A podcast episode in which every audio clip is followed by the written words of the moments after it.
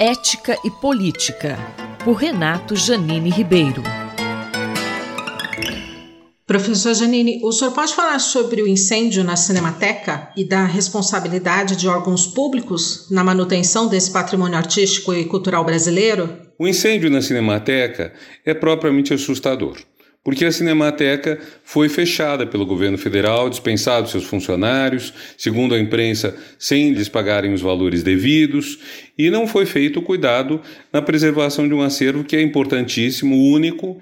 No, em 2011 ou 12, uma organização internacional proclamou que era a terceira melhor cinemateca do mundo, sendo que a primeira deve ser a francesa, que é histórica, mundialmente conhecida.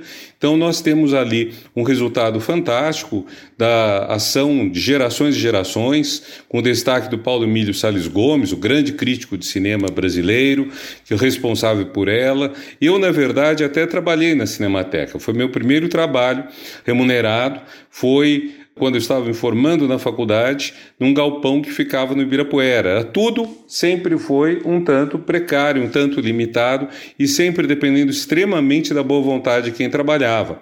E para quem não sabe, os filmes antigos eram feitos um material altamente inflamável. Então o risco de pegar fogo o rolo de filme era gigantesco. E não foram poucos incêndios que houve de material cinematográfico no Brasil, no resto do mundo, o que requer, então, de qualquer gestor minimamente responsável, uma atenção quando você está lidando, lidando com acervo acervo de cinema.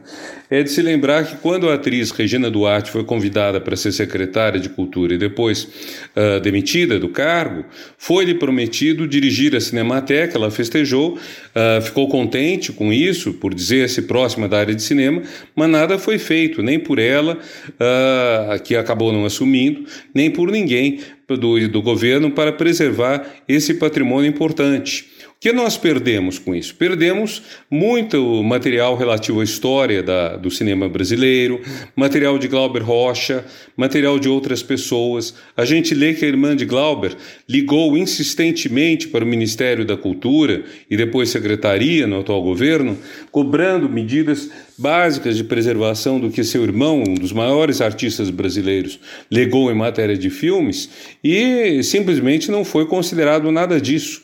Então era crônica de uma tragédia, de uma destruição anunciada. O próprio termo tragédia é difícil de aplicar nesse caso, porque tragédia é algo que, no fundo, não tem responsável, algo que aconteceu, é uma fatalidade. Nós temos que acabar com essa ideia de fatalidade. Não foi uma fatalidade, foi descaso, e quando o descaso é dessa monta, é quase de se perguntar se não foi proposital ou se pelo menos não indica um desinteresse, uma aversão mesmo ao patrimônio cultural brasileiro. Museu Nacional, Cinemateca e Museu da Língua Portuguesa. O que o incêndio nesses locais dizem sobre o Brasil? O fato de que o Museu Nacional, a Cinemateca e antes deles o Museu da Língua Portuguesa tenham flambado é, indicam uma espécie de padrão de descuido com, com o patrimônio cultural brasileiro que, que vem de longe. Quer dizer, precisam as entidades públicas se compenetrar de que você não pode destruir coisa que vale tanto, do, tanto do ponto de vista monetário quanto do ponto de vista simbólico, simplesmente porque você não lhe dá manutenção.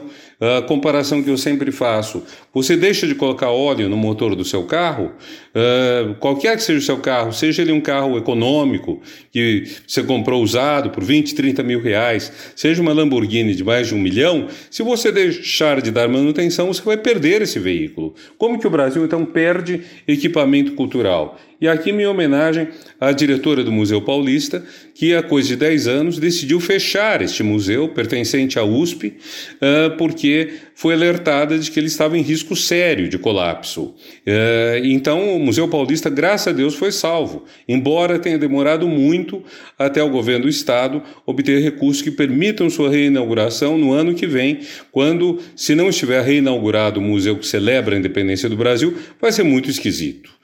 Então, meus cumprimentos à antiga diretora do Museu do Ipiranga por ter salvo este museu, patrimônio nosso, desse destino ao qual outros foram, uh, infelizmente, uh, destinados. O professor Renato Janine Ribeiro conversou comigo, Valéria Dias, para a Rádio USP. Ética e Política, por Renato Janine Ribeiro.